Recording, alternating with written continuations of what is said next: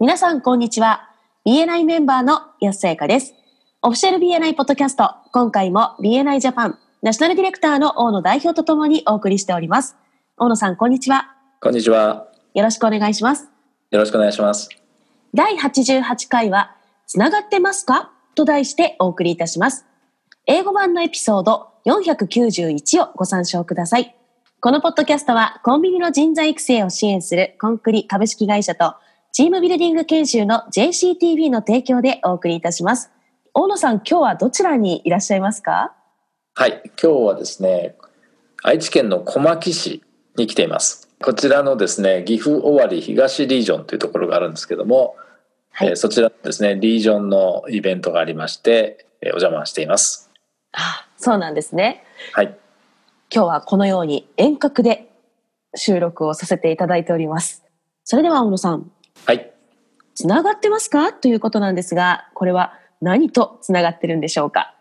そうですね。今回のポッドキャストは英語版のですね、Seven Strategies to Stay in Touch というタイトルのトピックエピソードからなんですけれども、はいえっと人とつながり続けるにはどうしたらいいかあるいはしばらくご無沙汰してしまっている人とまた連絡を取るようにするにはどうしたらいいかというトピックですね。はいもう一つすでに持っている人脈というものを常に使える状態に保つためにはどうすればいいかということも合わせて考えていきたいと思います。はいお願いします実はですねはいこの答えを知らない人とか、まあ、計画的あるいは戦略的にやってる人っていうのはあまり多くないと思うんですね。はいで人脈をより有効なものにするためには自分の持っている人脈のですね畑を耕す作業というのが必要なんですね。はいまずはその重要性とか有効性というものを理解して人脈の畑を耕すことをですね早速始めていただければと思っています。はいじゃあ早速舞鶴博士がですね紹介してくれてますつながり続けるための7つの戦略をご紹介していきたいと思います。はいで7つご紹介をするんですけども、えー自分にとって最もうまく機能するっていうものを見つけていただいて実践するというのが大切かなと思います。はいえー全てをやってもうまくいかないかもしれませんけれども人によってですね3つから5つぐらいの戦略を選んでいただいて実践してみていただきたいと思ってます。はいじゃあまず早速、え1つ目ですねはい人脈リスト自分の持っている人脈リストを仕分けしますで結局たくさんの人と皆さん出会いがあるわけなんですけど全員とつながり続けるっていうのは無理ですよねそうですねなのでまず誰とつながっていたいかそしてどうしてその人とつながっていたいのかっていうところを考えながらですねえーリストを作る要するにつながっていたい人たちのリストを作るっていう作業が最初のステップになりますはいでつながっていたい理由人とつながっていたい理由っていうのは個人的な理由だったり、えービジネスの上での理由だったりとかどちらでも構わないんですけどもまずははいつながっていたい人たちのリストを作るっていうのが最初の作業になります。はいで前津博士も注意を喚起してますけれどもこれはメルマガを勝手に送りつけ始めるっていうことではなくて本当の意味でつながりを保っていってその長期的な関係を作ったりえー関係を保っていくこととおっしゃってます。はいでまめに人と連絡を取らないとかえー会話をしないと簡単に人との関係っていうのは錆びついてしまうというふうにおっしゃってますよね。はいつまりいざという時に使い物にならないという意味なんだと思いますじゃあ2番目2番目はですね相手の人が好むシステムを使うということこのシステムというのはあのコミュニケーションするあのメディアというふうに捉えていただいていいかと思うんですけどはいヤスさんが一番好んで使っているコミュニケーションの媒体は何ですか、私 Facebook ですねうんやっぱり Facebook 多いですよねメッセンジャーですかねそうですメッセンジャーです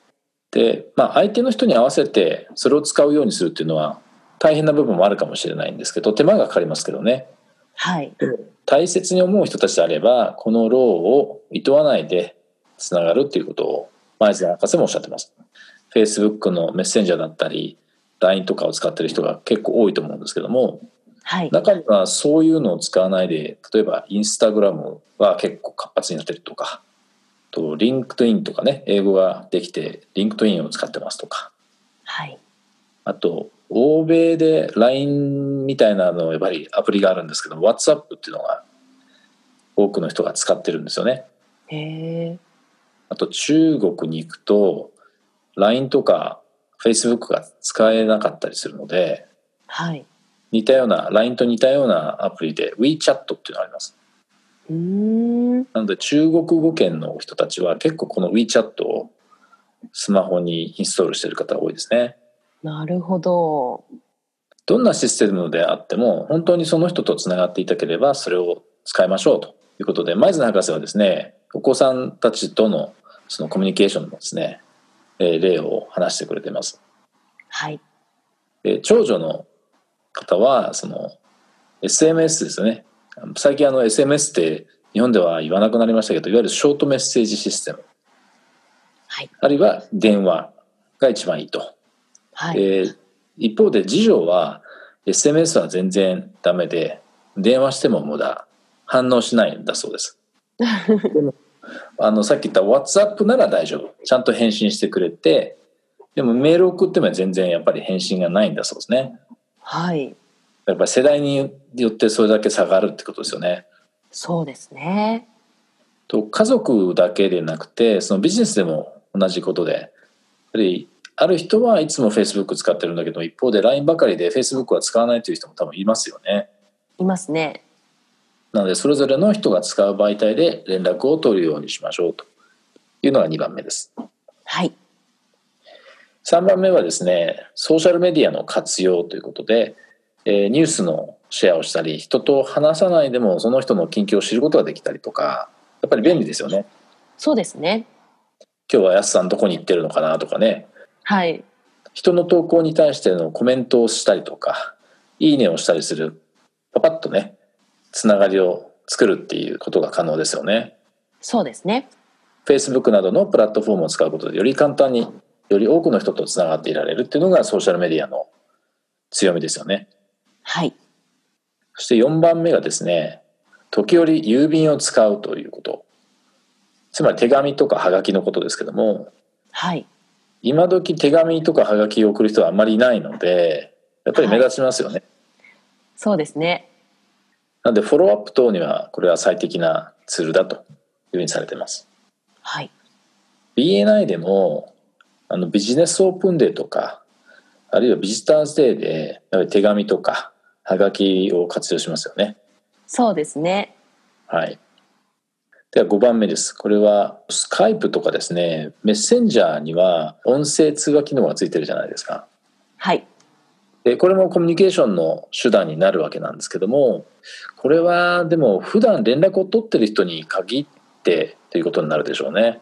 そうですね。では6番目。時折電話を。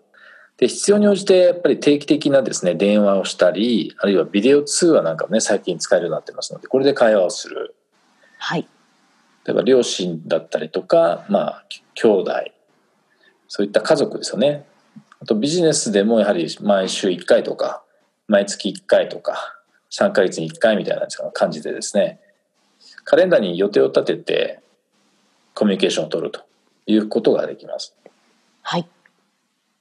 で最後7つ目ですねこちらは対面でやっぱりこう会ってですね会話の機会を持つということなんですけどもはい。誰でもその朝食とかランチとか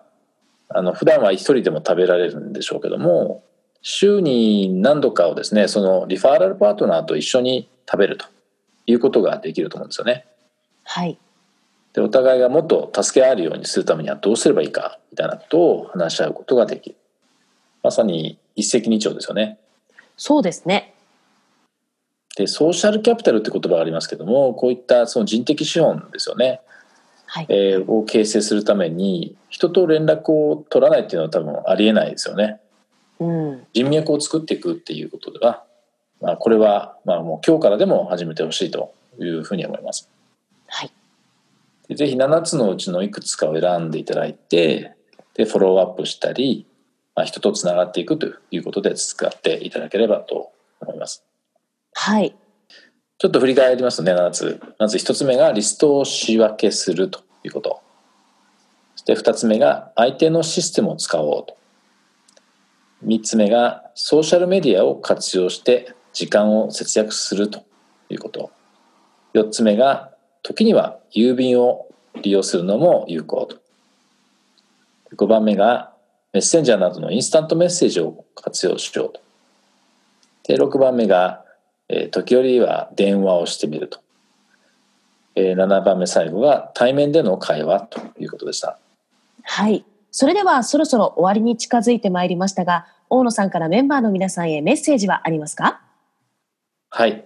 えー、と今回ご紹介した7つをですねぜひいくつか選んでいただいて実践をしていただきたいんですけどももう一つ加えるとしたらですねイベントの活用みたいなのもえー有効じゃないかなと思うので今回英語版でもプルシラさんがパイパーティーの話をしてくれてますよねはい。パイを作ってそれを振る舞って一度にたくさんの人と会えるというふうにおっしゃってます。はい。やすさんはなんかそんなようなイベントとかパーティーとか企画されたりしますかそうですね。セミナーをコラボで行うようなこともやりますね。いいですね。チャプターの他のメンバーが企画しているセミナーなんかのイベントに知り合いを招待するなんていうのもいいですよね。そのメンバーにも貢献できるし、合わせて自分が招待する人たちとの接点にもなりますよね。はい。ぜひ人脈の畑をですね、耕すということを意識して、今日ご紹介した方法をいくつかですね、実践して、つながっていただければと思います。はい。ありがとうございました。ありがとうございました。今回も BNI ジャパンナショナルディレクターの大野代表と私 BNI メンバーの安さやかでお送りいたしました。このポッドキャストはコンビニの人材育成を支援するコンクリ株式会社とチームビルディング研修の JCTV の提供でお送りいたしました。それでは次回もオフィシャル BNI ポッドキャストでお会いしましょう。See you next week!